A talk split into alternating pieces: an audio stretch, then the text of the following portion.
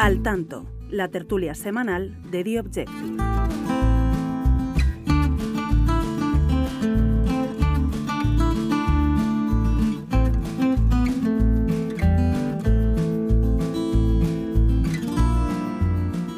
Saludos y bienvenidos al Tanto, la tertulia semanal de The Objective. Queda menos para conocer el texto completo de la ley de amnistía que prepara el gobierno con los independentistas. Según ha publicado nuestra compañera Ketty Garat, con la que vamos a hablar en unos minutos, Moncloa ha pedido a los socios estar preparados para un registro inminente de la amnistía. También cederá el PSOE a Cataluña, ya lo saben, la gestión integral de cercanías, una petición recurrente del independentismo y hay mucho más. Con todo esto, el minuto y resultado en este momento es que el pacto con Esquerra, ya saben, está sellado, pero parece que se está complicando la negociación con Junts por el alcance de la amnistía. Vamos a hablar con nuestra compañera de todo esto también de las fechas mm, para, para esa investidura.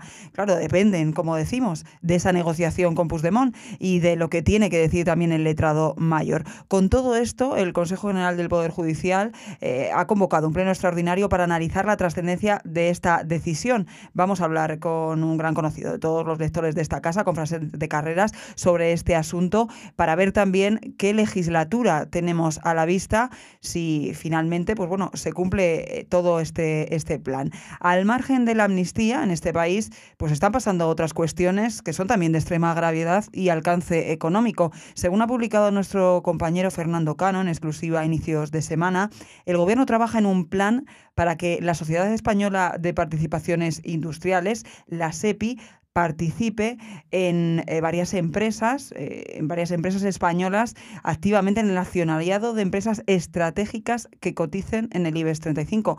Algo confirmado por la propia SEPI en un comunicado reconociendo que está, por ejemplo, explorando entrar en Telefónica con dinero público. Se habla de mil millones de euros. Y en medio de toda esta situación, con la seguridad jurídica puesta en entredicho y también con las empresas quejándose continuamente de la fuerte presión fiscal que sufren, Repsol, atención porque ha paralizado, ha anunciado que va a paralizar varias inversiones en nuestro país. Esto no lo va a contar enseguida nuestro compañero Javier Leal. Como ven, tenemos un episodio que no se pueden perder de lo más completo. Empezamos ya. Estás escuchando Al Tanto.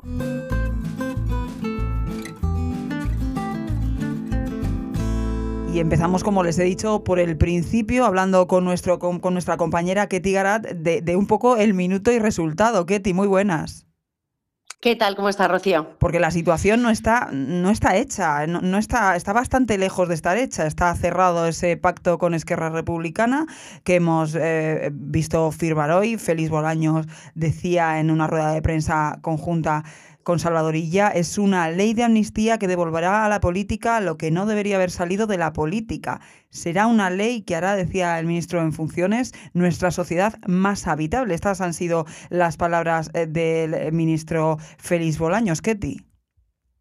La cuestión, la verdad, es que, en primer lugar, habría que decir que es una ley que se conjuga eh, en futuro y no en presente, porque no está cerrada la negociación. Cuando se dice la ley de amnistía será y no la ley de amnistía es, y así se ha presentado en el registro del Congreso de los Diputados, es porque Junts se niega a plasmar su firma eh, en esa eh, norma, en esa iniciativa eh, a propuesta de los grupos parlamentarios y presentarla ya en el registro del Congreso para facilitar el resto de la hoja de ruta prevista, que era básicamente pues, que estuviera registrada antes del sábado a mediodía, para que pueda ser calificada por la mesa del Congreso antes del martes y que se celebre en tiempo y forma la sesión de investidura de Pedro Sánchez tal cual estaba prevista para los días 7, 8 de la semana que viene, 7, 8 de noviembre, o 8 y 9. Eran las dos fechas que se barajaban. En principio, la prioridad era cuanto antes, la primera de ellas, pero es verdad que ha habido un vacío eh, a lo largo eh, del martes de esta semana en el cual se esperaba que hubiera un primer acuerdo y no se ha formalizado. Y eh, a lo largo de la segunda jornada, el, el jueves 2 de noviembre, en el cual se ha plasmado o se ha cerrado el acuerdo con Esquerra Republicana de Cataluña, pero no no el acuerdo con Junts per Catalunya.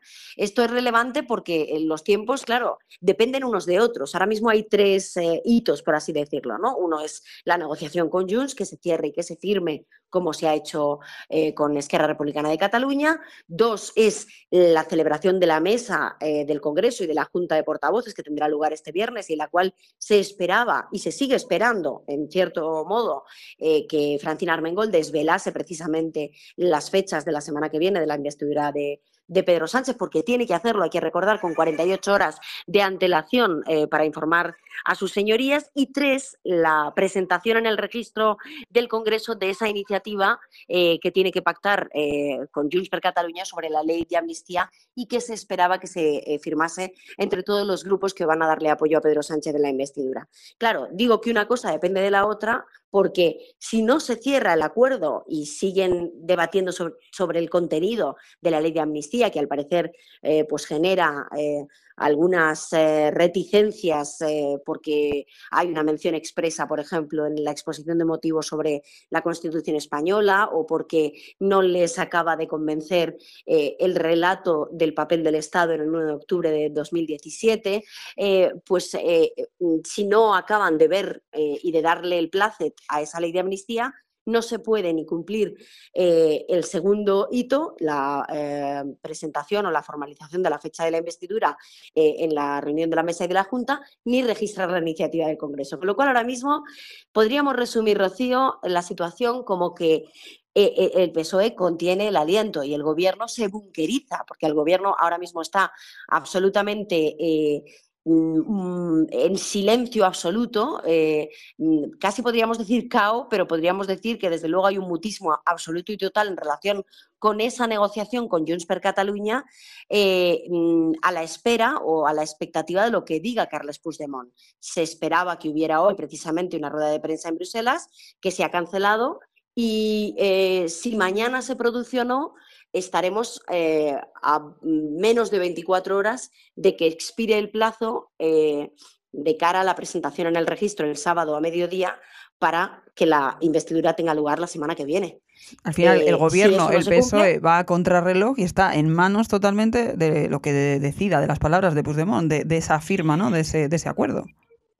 Sí, creo que más que nunca el gobierno es rehén y Pedro Sánchez ahora mismo es rehén de Carles Puigdemont. Eh, y de hecho creo eh, que no es casual, que es una estrategia precisamente de Puigdemont de proyectar esa condición eh, de subordinación del gobierno a, lo que tenga que decir él, el, presidente fugado de la justicia, y, y que lo que persiguen precisamente es proyectar, apuntalar su condición de llave de la investidura sino algo más, porque es verdad que te puedes imaginar que ahora mismo en el seno del Partido Socialista y en el seno del Gobierno, eh, donde la mayoría de la gente, la inmensa mayoría de la gente no tiene información, porque aquí información tienen muy pocos y ya digo que en las últimas horas se han bunkerizado casi al 80-90%, ah, es decir, que no emiten prácticamente señales eh, y por lo tanto eso provoca que la inmensa mayoría del Gobierno y del partido exista un temor creciente a que esto pueda salir mal y que eh, lo que parecía que estaba hecho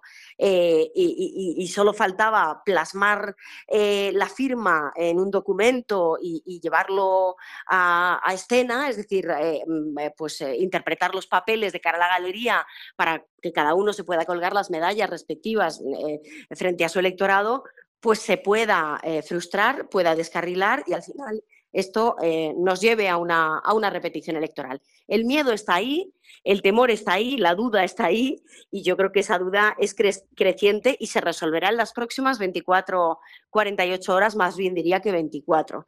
Eh, quizás tampoco se resuelva ahí. entonces entramos en una zona que es la llamada zona de riesgo. ¿Y esta que es? Que la investidura, en lugar de celebrarse la semana eh, del 6, 7, 8 de noviembre, se celebra la siguiente, 13-14. Mm, esto no significa que no vaya a salir adelante, simplemente significa que entras ya en la cuenta atrás de cara a eh, la zona de riesgo, que es básicamente eh, el 27 de noviembre, el 20 de noviembre, a partir del cual quedarían siete días para la disolución de las Cortes. Digo que, eh, de cara a la repetición electoral, digo que es la zona de riesgo, Rocío, porque eh, el 20 de noviembre, a partir del 20 de noviembre, si no hay un acuerdo y si no hay una firma, ya vamos a elecciones. Es la, llamada deadline, ¿no? El, tiempo límite, la fecha tope.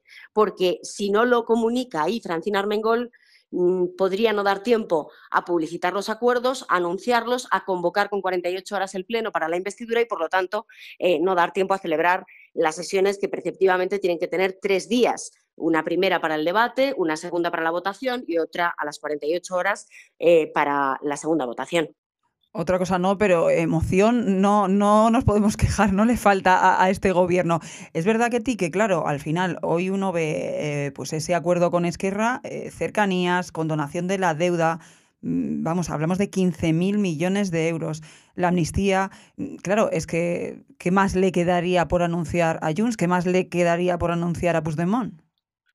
Pues esa es la pregunta y ese es el motivo por el que, eh, al parecer, lo que nos cuentan eh, de manera muy coloquial eh, fuentes del entorno de Junts y fuentes también del gobierno es, es que en las últimas horas a Carlos Puigdemont le ha dado un ataque de cuernos por ver que precisamente la negociación se había perfilado como compartimentos estancos, que Esquerra Republicana de Cataluña se podría colgar la medalla ante su electorado de los terrenos, de los capítulos más económicos, precisamente de esa condonación de 15.000 millones de la deuda del FLA para Cataluña, eh, de las cuestiones relacionadas con la financiación autonómica, con el déficit, con la armonización fiscal, del traspaso de las rodalíes, de las cercanías en Cataluña. Es decir, lo económico para Esquerra, lo político para Junts, lo político era la amnistía.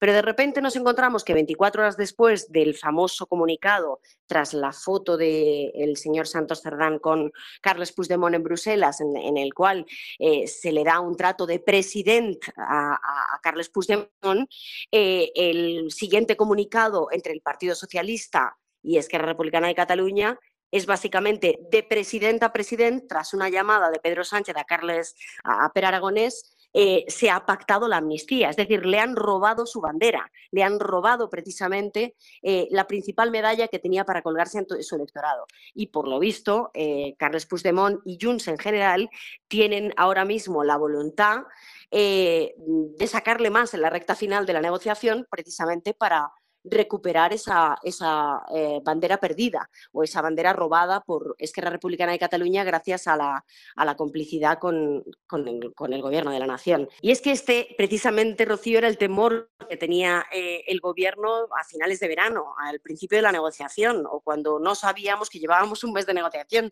A finales de agosto lo que explicaba el gobierno es que lo peligroso de todo este proceso era entrar en un terreno en el cual hubiera una escalada eh, entre los dos socios que luchan por la hegemonía en Cataluña, entre Esquerra Republicana de Cataluña y Junts, eh, que se activaran los celos, eh, y que no fluyera la negociación mm, dividiendo eh, precisamente la misma en compartimentos estancos, como contábamos antes. Pues bien, esto de los compartimentos estancos ahora mismo ha volado por los aires y lo que ya se tenía que haber producido, eh, según la previsión del Gobierno, que era el registro de la ley de amnistía y que era conocer prácticamente ya la fecha de la investidura, porque ya se había firmado un acuerdo con Carlos Puigdemont, eso no se ha producido en este momento. Con lo cual, eh, ya digo, eh, la zona de riesgo empieza formalmente el día 20 de noviembre, pero yo creo que ya ha comenzado y según lo que nos cuentan, desde luego, muchas fuentes del Partido Socialista y del propio Gobierno.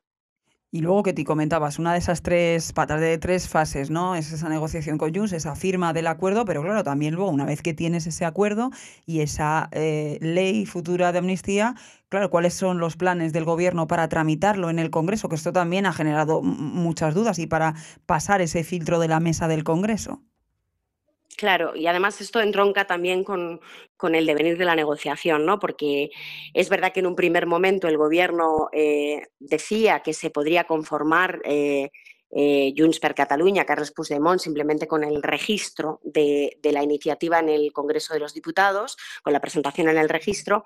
Y yo creo que esto ha cambiado y, ha vuelto o nos ha devuelto precisamente el escenario inicial de la negociación. Yo creo que a la vuelta de verano publicamos precisamente en The Objective cómo el Gobierno era mm, partidario o podría ceder en un momento dado a la, admisión a trámite de, de la iniciativa, no solo por parte de la mesa del Congreso, sino por parte de un pleno de, admisión a trámite, de toma en consideración, que es como se llama en el Congreso, que es lo que básicamente eh, da el pistoletazo de salida de la andadura de la tramitación parlamentaria, ¿no? Estricto senso. Bueno, a ese punto no hemos llegado, pero sí hemos llegado a la segunda parte de la tramitación. Sabemos que va a haber un registro, que esa es una condición previa por parte de Junts per Cataluña, y sabemos que va a haber una calificación por parte de la mesa. Y para eso es muy relevante, yo creo que fuimos de los primeros en contarlo eh, de manera profusa, eh, el paso que ha dado el Gobierno para garantizarse que se pueda calificar por parte de una mesa que en 2021, en mayo de 2021, ya rechazó la iniciativa que presentaron los independentistas sobre la ley de amnistía. ¿Ese paso cuál es? Cambiar al letrado mayor de Cortes, del Congreso, de los diputados, que básicamente firmó eh, y suscribió ese rechazo a la ley de amnistía por ser de palmaria inconstitucionalidad. El cambio es muy llamativo porque se trata de rescatar a una persona que viene de la subsecretaría del Ministerio de Política Territorial, es decir, eh, de la portavoz del Gobierno. Y hay muchas fuentes parlamentarias que sospechan que precisamente él ha estado en grupos de trabajo eh, en el Palacio de la Moncloa eh, sobre esta cuestión y que sin solución de continuidad pase de la subsecretaría del Ministerio de Política Territorial a, ser nombrado letrado mayor de Cortes en propuesta de Francina Armengol y que vaya a ser votado por la mesa del Congreso este mismo viernes, eh, llama poderosamente la atención porque en el caso de que se cumpliera, que no parece ahora mismo, todos los pasos previstos por el Ejecutivo, cuando se tendría que calificar esa decisión es en una reunión del órgano rector, una reunión de la mesa, antes precisamente eh, de, de la sesión de investidura, y eso podría ser in extremis el martes a primera hora de la mañana o el lunes por la tarde. Es decir, este señor, Fernando Galindo, que sustituye a Carlos Gutiérrez, calificaría la iniciativa sobre la amnistía apenas 48 horas después de haber tomado posesión eh, en, el Congreso de los Diputados como letrado mayor de la Cámara. Y esto, desde luego, es una maniobra que nos recuerda mucho a la que ya vivimos y contamos Alberto Sierra y yo en referencia al recuento de los votos nulos ¿no? y, la, y, la, ponencia de la magistrada Laura Díez, que fichó precisamente a un letrado que se trajo de Moncloa y que era su número dos en Moncloa para hacerle un informe ad hoc en apenas exactamente el mismo plazo, 48 horas. Casualidad, casualidad. Sí. O casualidad. Ketty, eh, como te digo últimamente, la verdad que más emocionante no puede estar em, porque la situación y las sensibilidades eh, van cambiando un poco a medida que pasan los días. Es verdad que hace unos días parecía que estaba todo muy claro, pero ese movimiento de última hora de cancelar una rueda de prensa prevista, pues bueno, puede ser significativo, puede luego quedar en, nada, en como decías eh, coloquialmente, ese, ataque ¿no? de, de, cuernos. ese ataque de cuernos, sí. Lo veremos, te leeremos eh, como siempre con mucha atención, eh, porque dejas todos los detalles en tus crónicas y, y bueno, a la espera de a ver si podemos contar la semana que viene si hay o no investidura, Ketty. La semana que viene o esta semana, porque nos, nos esperan días trepidantes, o sea que lo mismo, eh, esta semana puede haber hasta dos eh, tertulias y al tanto. Veremos a ver cuáles son los acontecimientos de las, de las próximas horas. Ketty, muchas gracias. Un abrazo. Un abrazo. Estás escuchando Al Tanto.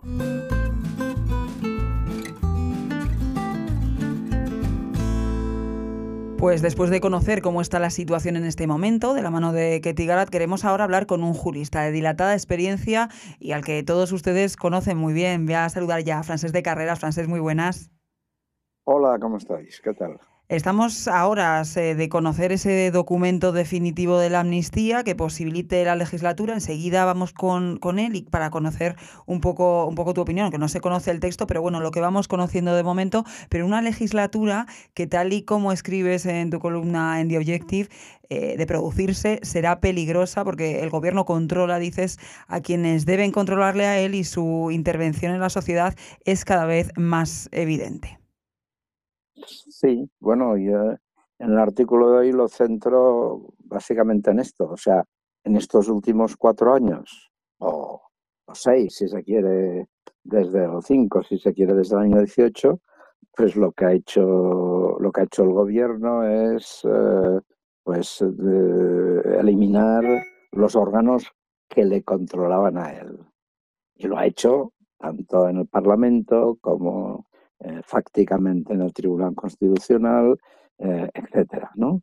Y ahora lo que, por lo que parece, por las noticias que se tienen, una de ellas, la que publicó The Objective eh, hace poco, esta semana o así, pues que quiere comprar en, parte de paquetes de acciones de, de, empresas del IBEX, en, fin, en una situación en que estamos con una deuda pública brutal y déficit presupuestario, pero bueno, quiere hacer esto para que para controlar también estas estas estas empresas, estas grandes empresas. Y también me parece que menciono el caso de que, bueno, por, por razones del COVID y todo esto, que ahora se ve que se están aprovechando de esto, eh, por la situación que se produjo y que estaba en parte justificada por una cosa tan, tan imprevista ¿no? y tan difícil de, de manejar, eh, pues, pues eh, para que no las empresas no se no vendieran parte de su capital a empresas extranjeras, pues determinadas empresas eh, que se dominaban, me parece, empresas, estratégicas, estratégicas, estratégicas pues, eh, pues eh, se les impedía que invirtieran aquí. Y esto se utiliza con una empresa como Prisa, una empresa de comunicación privada, eh, que no se entiende qué valor estratégico para España pueda tener. Es un importantísimo grupo grupo de, mediáticos, ¿no? En el cual yo he trabajado durante muchísimos años pero, eh, y es una magnífica prensa, si tú quieres, pero, pero claro, no es una empresa de interés estratégico. ¿eh? Hay que pensar que en, otros casos de empresas estratégicas, me parece que es el, ahora yo no sé si es el The Economist, me parece que es el The Economist o el Financial Times, uno de los dos es enteramente 100% capital no sé, de algún país asiático, fondos asiáticos o esto así. En fin, Inglaterra, el anterior propietario, o sea, el capital, capital inglés y, el Estado inglés y no, pusieron ninguna pega a esto, está dentro de las, del mundo globalizado en el que estamos. Entonces yo empiezo a tener un cierto temor a que eh, no solo después de controlar eh, de controlar a los órganos de control para que no controlen al gobierno y valga varias redundancias, de hecho, eh, pues se pase ahora, y hay otros datos que también me lo indican, eh, a controlar a, pues, no solo empresas españolas, sino, sino también asociaciones, fundaciones, es decir, lo que se ha llamado aquello instituciones de la sociedad civil.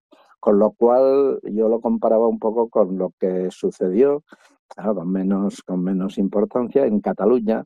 No es que no tuviera importancia allí, lo que pasa que estaba, las leyes españolas pues controlaban y impedían determinadas cosas que, llegaban a los tribunales, etcétera.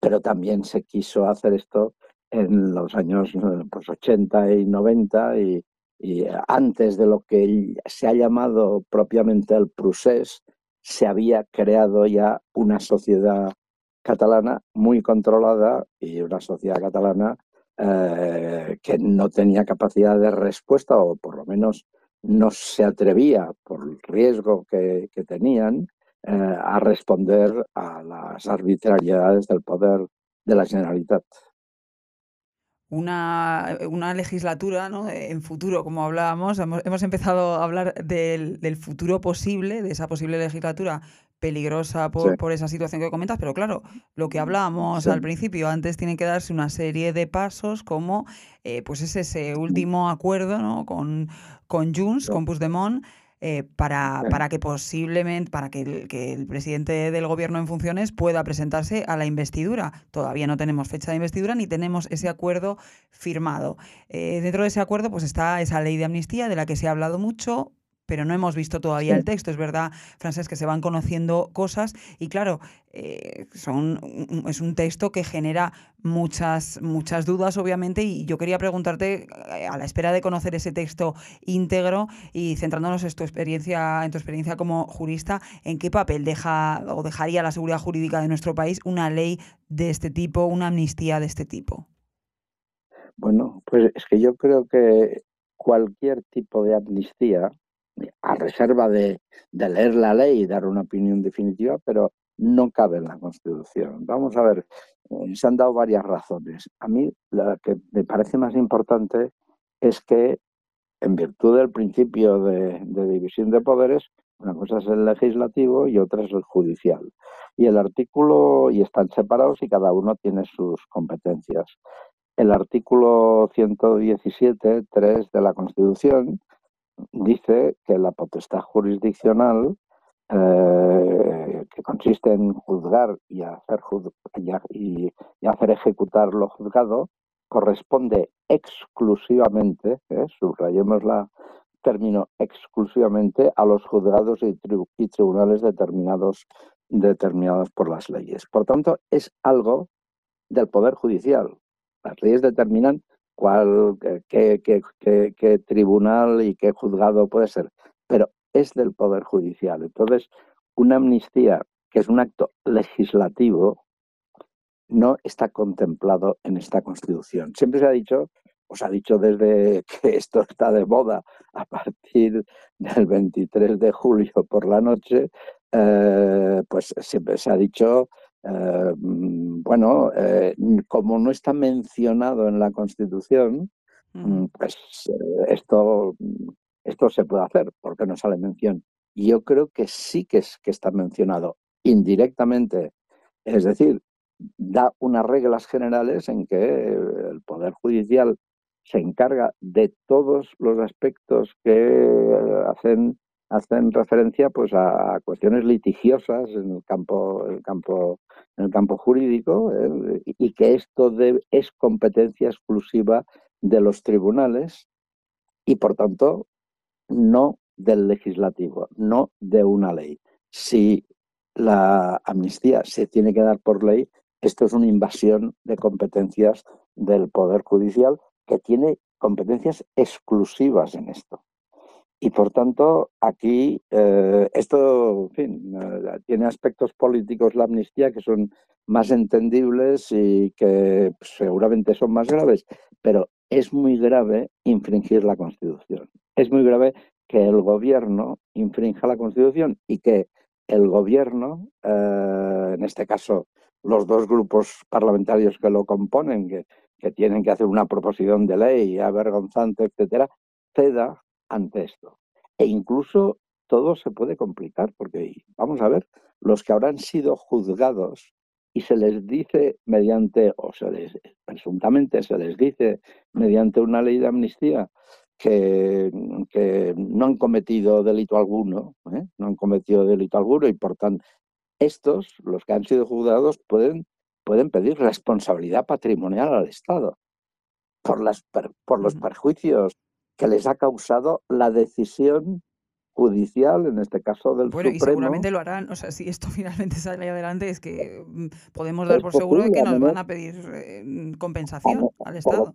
Por, lo menos, por lo menos alguno. O sea, no sé si todos, porque pueden llegar al acuerdo de no pedirlo, pero, pero, pero sí que han sido perjudicados por un, por un, por un acto que ahora se dice que es, que es ilegal. Hombre, esto no. Las amnistías, vamos a ver, se ha dicho mucho, y esto yo tengo una cierta discrepancia, bueno, en cambios de régimen, en etcétera, son los propios, lo que se hizo el 76, el 77. Pero es que eh, las amnistías aquellas eh, que eran preconstitucionales, por tanto, aquí en la Constitución no entraba, ni siquiera se sabía cuál sería la Constitución, por supuesto, ni había anteproyecto en, en la segunda. Eh, pero, pero sí que eh, lo que no podía ser es que estuvieran en la cárcel alguien por acusado de un delito de, pertenecer a un partido político cuando ya había libertad de partidos. O sea, tío en la cárcel que, que en un juicio del año 75 o 70 o, o 69 esté en la cárcel por pertenecer a un partido político, porque la legislación anterior eh, eh, esto pues, lo establecía. Claro, ya en cuanto, en cuanto, en cuanto la legislación cambia radicalmente, dice no, libertad de partidos, todo el mundo tiene derecho a afiliarse, eh, actuar dentro de un partido, etcétera. Es más, son elementos esenciales de la democracia y tal y cual.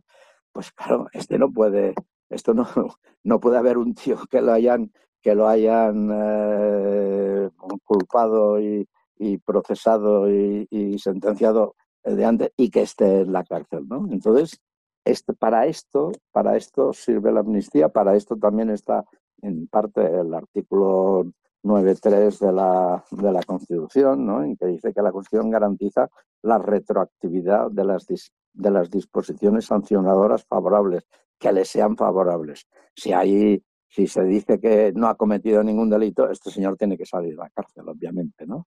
Y por tanto, y por tanto eh, yo creo que ahí no podemos olvidar que esta futura ley de amnistía no tiene cabida en la Constitución. Así, así además se dijo que es un elemento interpretativo, no absoluto, pero es un elemento interpretativo más, se dijo en el debate constitucional, en dos ocasiones, que hubo intentos de introducir la amnistía, como estaba en otras constituciones anteriores españolas, como está en otras constituciones extranjeras, pero aquí no, aquí solo hay una excepción que la hace la misma constitución y por esto está en la constitución de que sean que, lo, que las sentencias judiciales puedan cambiar su sentido, que es el indulto. Y ahí sí que lo tiene. No el, ahí sí que hay una ley en indultos individuales eh, muy antigua, en 1870, una ley en la cual se establece que se pueden acortar las penas. Una cosa es acortar las penas y otra cosa es eh, extinguir la responsabilidad penal, todo tipo de responsabilidad penal. O sea, cuando acortar las penas siguen, puede ser otros, otros delitos. ha existido, claro, ha existido, pero bueno, se acorta. Ahora es como decir que, que no hicieron nada. Exacto, es que esto además se ha utilizado muchas veces. Yo me dio por estudiar esto del indulto hace como 25 años y me lo intenté, lo que pasa es que tuve dificultades en el Ministerio de Justicia para acceder por razón de, protección de datos a los expedientes, pero, pero sí que me lo estudié un poco y en aquel momento, ¿por qué se daban indultos? Que cada semana el Consejo de Ministros daba cuatro, cinco, seis indultos, cada semana. La mayoría eran gente que estaba cumpliendo condena y se habían contagiado del SIDA, o en la cárcel o antes de la cárcel. Y se les daba el indulto para que fueran a su casa y murieran al cabo de unos meses, pues tranquilamente, ¿no? O sea que el indulto es algo útil y es algo que tiene sentido, tiene sentido en la idea de justicia. La amnistía solo tiene sentido si cambian las reglas y entonces no es tanto el, caso de una amnistía general, eh, que tampoco se sabe muy bien cuándo, se sabe el periodo temporal, yo creo, por lo que se ha dicho, que es del año 13, nada menos que el 1 de enero del 13, hasta hoy mismo, ¿no? Eh, por, por algo relacionado con, y aquí no utilizo un término jurídico, un golpe de Estado. O sea, si un golpe de Estado no se castiga en, en España, que se ha reconocido por, lo, por, por, por, por, el, por el se han reconocido como sedición por parte del Tribunal Supremo, si esto no, no, se castiga en España, pues bueno, la gente dirá, pues oye, yo tampoco pago impuestos, que me amnistían los impuestos. Y esto es gravísimo y esto es lo que tú decías de la seguridad jurídica. Y es que al final equiparar esa amnistía, esta mm, nueva amnistía que, estamos a la espera de, de, conocer ese texto definitivo, con esas amnistías que se hicieron en el pasado, es dar por hecho que en España ha habido un cambio de régimen o que no había democracia o que no había libertad. Es asumir unas cuestiones muy, muy duras y, muy reales, sobre todo en un país democrático que, que no tiene absolutamente nada que ver con un cambio de régimen. Claro, claro. Es decir, las instituciones democráticas erraron y tenían razón los que se levantaron eh, contra el sistema y querían separarse, hicieron un referéndum ilegal, eh, declarado ilegal por el mismo Tribunal Constitucional, aunque el periodo era de tres semanas, se apresuró a, dictar sentencias sobre esto y eh, esto no tiene, no tiene importancia. Entonces, esto desde el punto de vista político es desmoralizador, es, es, es cargarte la idea de Estado de Derecho. Aquí el Estado de Derecho no lo maneja los que hacen el derecho, sino los maneja un, gobierno cuando le interese por las razones que le ha interesado, porque también desde un punto de vista político es, es muy relevante saber que antes del 23 de julio eh, pues se decía que la amnistía era algo inconstitucional. Se dijo oficialmente por parte de los mismos, de la misma mesa del Congreso el año 21, pero lo dijo, por ejemplo, eh, Salvadorilla el día 24 de julio, el día siguiente a las elecciones, dijo no habrá ni amnistía ni habrá ni habrá autodeterminación. Hoy, hoy y ya directamente al lado de Bolaños en esa rueda de prensa anunciando el acuerdo y bueno, una, dando una especie de imagen de unidad del Partido Socialista, el propio Illa, que como recordabas, Francés, en, en julio ah, decía que era imposible, pues eh, tenía Bolaños al lado diciendo hay que devolver a la política lo que no debió salir de la política. O sea, los propios socialistas que, que, que sí consideraron que en ese momento se juzgó y se juzgó como se tenían que juzgar unos delitos, ahora dicen que no tenía que haber salido de la política. La verdad que es complicado el asunto. El eh, CGPJ ha convocado un pleno extraordinario sobre esta ley de amnistía y la Asociación Mayoritaria de Jueces directamente la rechaza y habla de fin para la democracia. ¿Qué, puede suceder después si, si, si finalmente se aprueba? Es un, es un golpe a la democracia. O sea, esto es exactamente un golpe a la democracia constitucional. La Constitución es eh, es, es, el texto donde se regula la democracia constitucional es un golpe a la Constitución, por tanto, también a la democracia constitucional. A mí lo que me extraña es que no haya pues ministros a los que o ministros a las que considero personas serias que ante esto no hayan presentado la dimisión diciendo yo a esto hasta aquí llego. Hay que tener en cuenta, por ejemplo, que en tribunas de opinión de las últimas semanas, notorios eh, socialistas, eh, exministros, y no los siempre, no los que, que lo han dicho de manera más pública, más popular, diríamos, como Felipe González de Alfonso Guerra, que ya es importante que lo digan, sino otros que son expertos en, en, expertos juristas y muchos de ellos pues, pues catedráticos de derecho penal o de derecho administrativo o de derecho constitucional del ámbito socialista han dicho esto no puede ser. Entonces, eh, bueno, aquí para continuar en el poder, para continuar en el gobierno, para ser elegido, para buscar estos miserables siete votos eh, que tiene Junts y que ha sabido jugar muy bien Puigdemont. Se ha mostrado como un político enormemente hábil y entiendo que Esquerra Republicana está preocupada porque la pugna entre ellos en estos tres meses últimos está ganando Junts a Esquerra Republicana eh, pues eh, ha sido el, que decida romper la Constitución española. En el fondo, lo que querían hacer el año 17 lo están consiguiendo el año 23. Totalmente. Francesc, muchísimas gracias. Eh, te mando desde aquí un abrazo y te seguimos leyendo en The Objective. Gracias. A ti. Muchas gracias. Estás escuchando Al Tanto.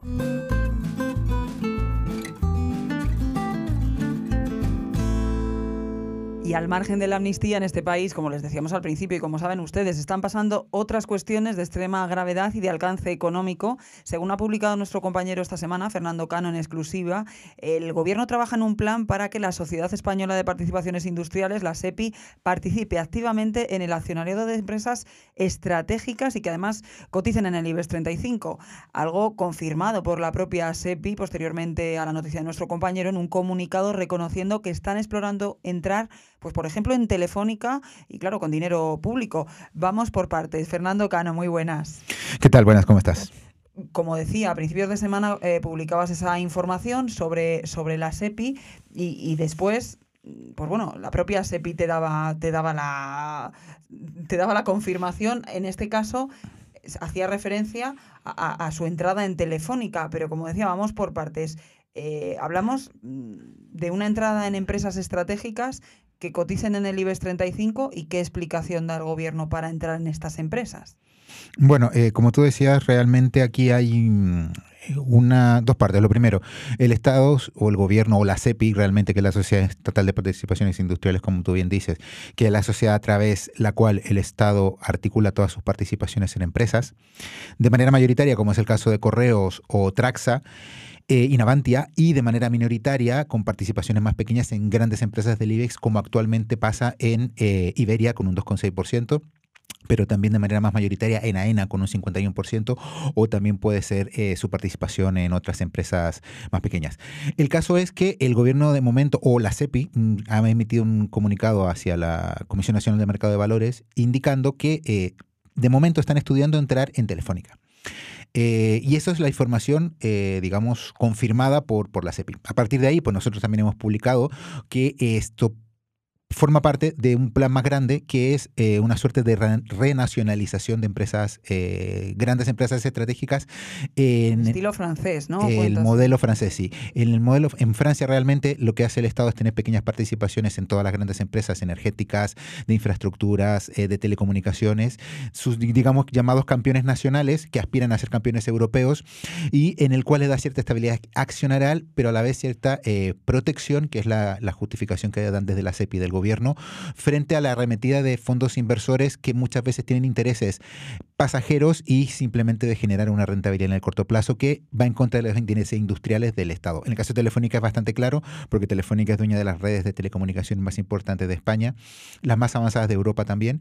Y claro, un fondo en principio pues lo que quiere es rentabilidad, con lo cual si entra en Telefónica o si se hace con una participación mayoritaria en Telefónica, pues lo que haría eh, de acuerdo a su lógica financiera, sería eh, intentar ganar dinero con estas redes y no invertir en ellas para desarrollarlas a nivel de la infraestructura digitales en España. Esto se puede extrapolar a, pues, a empresas energéticas, empresas de agua como Acciona eh, y empresas de infraestructuras como FCC, como como otras eh, que están en, el IBEX.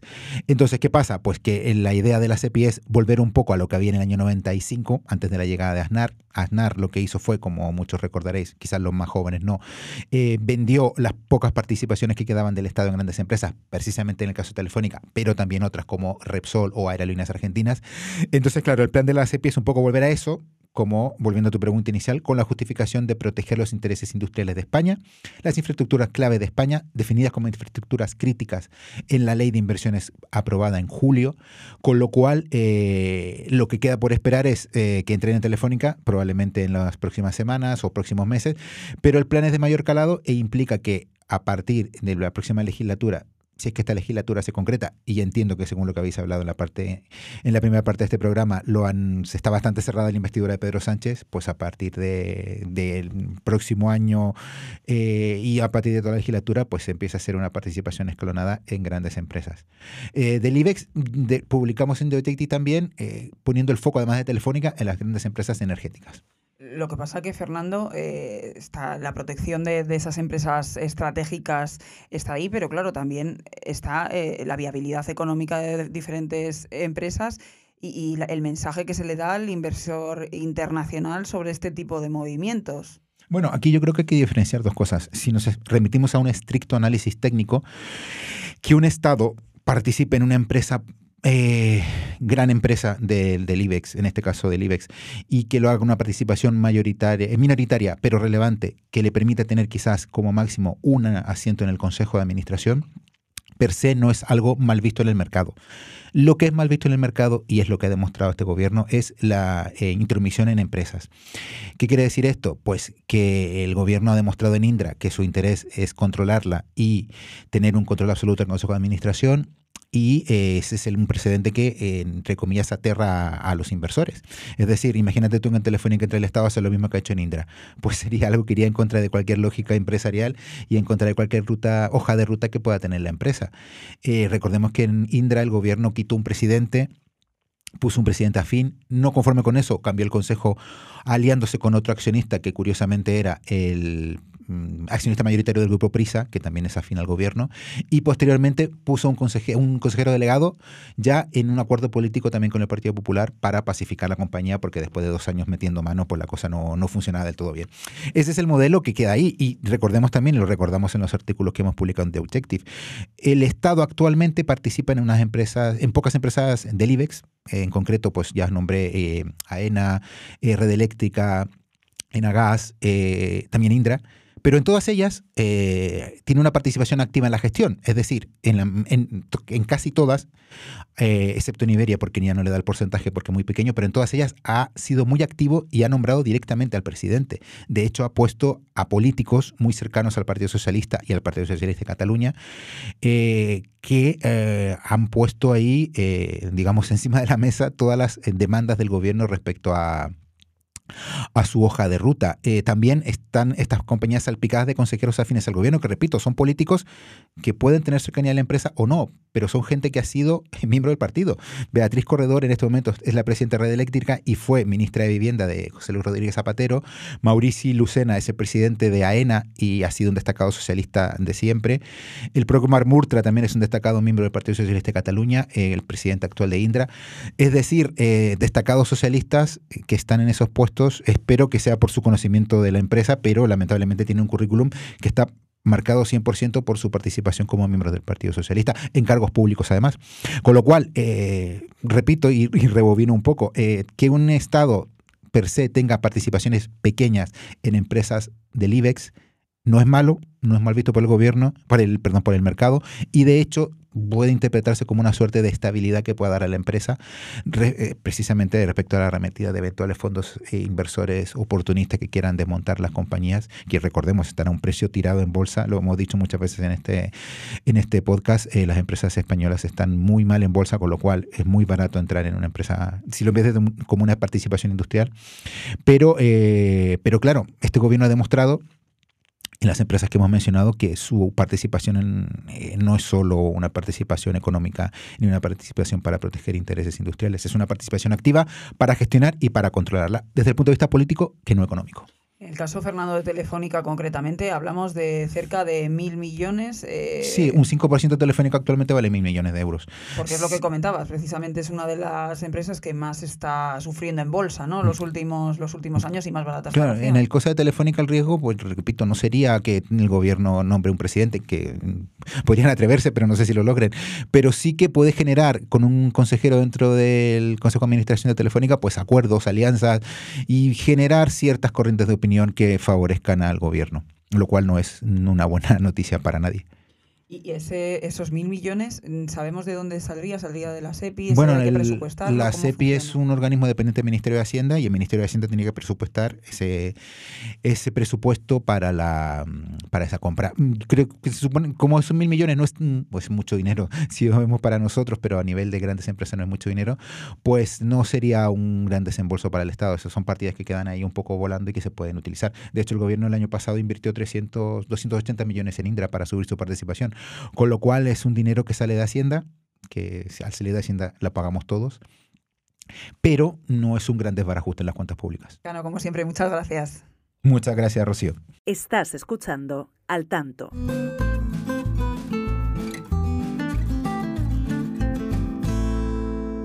No dejamos el plano económico porque vamos a hablar ahora de otra empresa muy importante, de esas estratégicas, ¿no? Que hablaba nuestro compañero Fernando Cano. Vamos a hablar de Repsol. Concretamente, el presidente de Petronor, de, este grupo, de Repsol, hizo unas declaraciones a inicios de semana en Radio Euskadi, eh, considerando que sus inversiones tienen que estar en stand-by, tienen que estar paralizadas si no hay un marco regulatorio estable y previsible. Habla de sus inversiones en nuestro país es decir, directamente se paralizan inversiones de Repsol en nuestro país. Vamos a saludar ya a nuestro compañero Javier Leal. Javier, muy buenas. ¿Qué tal, Rocío? ¿Cómo estás?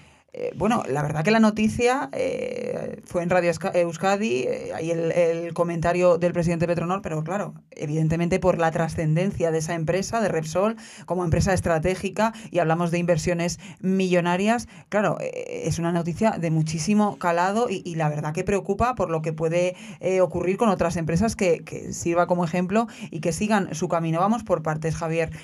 Concretamente, ¿a qué inversiones se refiere? ¿Cuáles son las que se van a paralizar? Sí, esto es muy importante de decir porque se está refiriendo a todas las inversiones industriales. Esto quiere decir que no, no afecta, por ejemplo, a placas solares, molinos de viento. Es decir, con esto de inversiones industriales se refiere principalmente a hidrógeno verde. Puede también referirse a plantas sintéticas, etcétera. Pero esto es principalmente el foco donde Repsol tiene ahora mismo el, el foco. Em, por ejemplo, una donde se ha subrayado sobre todo una es la planta de, de hidrógeno verde de 100 megavatios, eh, que es tiene una inversión aproximada de 200 millones y esa es sobre todo la que se ha subrayado por parte de Repsol. Claro, eh, hablamos de más o menos en términos económicos, eh, no sé si se sabe la cuantía, pero bastantes millones, entiendo. Sí, son, bueno, si tenemos en cuenta la, la que de momento Repsol ha a subrayado serían 200 millones, pero claro, si empezamos a contar todos los proyectos industriales que tiene Repsol, eh, habría que unir Cartagena, que es mucho más grande, habría que hablar, hablar, también de Tarragona. Claro, podríamos llegar a varios millones, incluso llegar a superar los mil millones de euros. Y todo lo que, Javier, ese tipo de proyectos de tal envergadura suponen para la zona indirectamente, porque al final hablamos de trabajadores, hablamos de que se mueve mucho el tejido, pues, eh, eh, qué sé yo, en los comercios, e, en la hostelería, al final es un dinero directo e indirecto que para realizar una inversión no hablamos solo de esa inversión, es toda la atracción, todo lo que genera alrededor de esa inversión. Sí, lo subraya muy bien el gobierno vasco, ¿no? Lo que le puede afectar eso a País Vasco en términos de inversión, de generación de empleo, etcétera. Mm, es cierto que mm, es difícil ahora mismo que ese proyecto se pueda movilizar de, de España porque, bueno, está como sacamos, está como eh, unido a ayudas europeas, pero existe esa opción, esa amenaza. Claro, era lo que te iba a preguntar. También publicas tú en The Objective que con esta decisión o con esta intención, ¿no? con esta declaración de intenciones, más bien de Repsol, un aviso a navegantes, eh, puede ser tomado así, se arriesga a perder las ayudas del gobierno, eh, al final, por ejemplo, el electrolizador vasco, y claro, ayudas de la Comisión Europea, porque son eh, proyectos que están vinculados, como dices, a este tipo de ayudas y claro, puede no recibirlas. Sí, justo el electrolizador vasco que subrayó Repsol eh, se considera un proyecto de interés común europeo y esto quiere decir que, bueno, que la Comisión Europea lo aprueba, pero quien pone el dinero son fondos del propio Estado. Claro, eh, está en riesgo que ese dinero no lo pueda canalizar el Estado porque Repsol para el, para el proyecto, y esto sería un problema también para la propia compañía. Pero claro, mm, tampoco se puede dormir España o confiarse en que, bueno, que Repsol no se va a ir, ¿no? Hay muchos países muy atractivos. Que ha sido un órdago y no lo va a hacer. Claro, eso es, eso es. Pero existe la opción de que, se pueda dar. Estados Unidos tiene una oferta muy buena, es el Inflation Reduction Act, que son subvenciones muy, muy eh, atractivas para las compañías, sobre todo en hidrógeno verde, en electrolizadores. Eh, Francia es un país muy interesante también para, para poder eh, crear electrolizadores porque es muy sencillo, simplemente es conectando directamente a la red eléctrica francesa, porque tiene muy bajas emisiones en CO2. También en España es obligatorio hacer placas solares, simuladores de viento, es decir, es necesario hacer inversiones. Por lo tanto, bueno, mm, es una partida que va a jugar Repsol con el gobierno de España y a ver cómo acaba. Repsol habla de bueno, un marco estable, eh, garante, pero bueno, detrás al final es lo que hablamos. Hay un tema impositivo fundamentalmente y los anuncios de pues este último pacto ¿no? de, de gobierno entre, entre PSOE y Sumar que han alarmado un poco más al mundo empresarial. Sí, de todas las energéticas, eh, Repsol en el último año, últimos años, es la que más ruido ha hecho. ¿eh? Siempre que, que, escuchas al Consejo Delegado, a John Joshua siempre es el que ha atacado más al gobierno en este sentido regulatorio. Porque Iberdrola, Endesa, mm, escuchas a los consejos delegados, es verdad, son críticos, pero no suben tanto el tono como John Joshua. ¿no? Es verdad que ahora Repsol lo ha subido eh, bien y, y, ha hablado por primera vez de deslocalizar estas inversiones. Eh, industriales. Así que bueno, mmm, vamos a ver qué pasa, pero sí, va a ser, va a ser interesante, la verdad. Vamos a ver qué pasa, pero recordemos, aunque no es la misma situación ni se parece, pero evidentemente lo que fue con Ferrovial fue un traslado de sede, de sede social, tiene semejanzas y tiene ciertas semejanzas, pero finalmente Ferrovial se trasladó, efectuó ese traslado. Eh, al final es un poco mm, pues ruido ¿no? sobre, sobre la situación política que viven eh, las empresas o, el, el, sentimiento empresarial que hay un poco en el país y claro, al final no tengo claro si el inversor internacional que tiene que venir a invertir y a poner la pasta, a poner el dinero en nuestro país, este tipo de mensajes de empresas como Ferrovial, que ha trasladado su sede social, como Repsol anunciando el stand-by, la, la parálisis o la paralización de algunos de sus proyectos, si, si asusta a los inversores. Claro, es que estamos hablando de empresas muy, muy conocidas. O sea, Repsol es una empresa que, que está presente en Estados Unidos, en Latinoamérica, no es una empresa pequeña y esto obviamente todo lo que dice llega a, a los inversores de fuera y es verdad, es un mensaje muy contundente. Ellos desde Repsol mm, te dicen que, bueno, que esto todavía lo tienen que decidir, esto las inversiones eh, finales, que bueno, que esto no es su, no va a ser ahora, es decir, son muy fríos en ese sentido, dicen que igual ni se deslocalizan pero eh, tampoco te desmienten que lo vayan a hacer. O sea, hay que estar muy atento ahí porque es una empresa, ya, ya, ya digo, muy, muy, muy importante para España. Javier, te seguiremos leyendo, veremos qué pasa con este caso. La verdad que hay emoción en la investidura, hay emoción en, lo, que, en lo que puede pasar con las diferentes empresas. Bueno, emoción, lo digo porque sigue habiendo mucha incertidumbre, eh, un poco en todo el contexto político y económico, a la espera de, de los movimientos que vayan haciendo unos y otros. Javier, te leemos. Muchas gracias. Muchas gracias, Rocío. Y muchas gracias a todos ustedes por escucharnos. Han visto un, episodio de lo más interesante y de lo más completo. Hemos tocado, como siempre, todos los palos. Muchas gracias por escucharnos. Y ya saben, pueden hacerlo a través de Spotify, de las diferentes plataformas y encontrarnos, por supuesto, en todas nuestras redes sociales y en www.theobjective.com. Al tanto, la tertulia semanal de The Objective.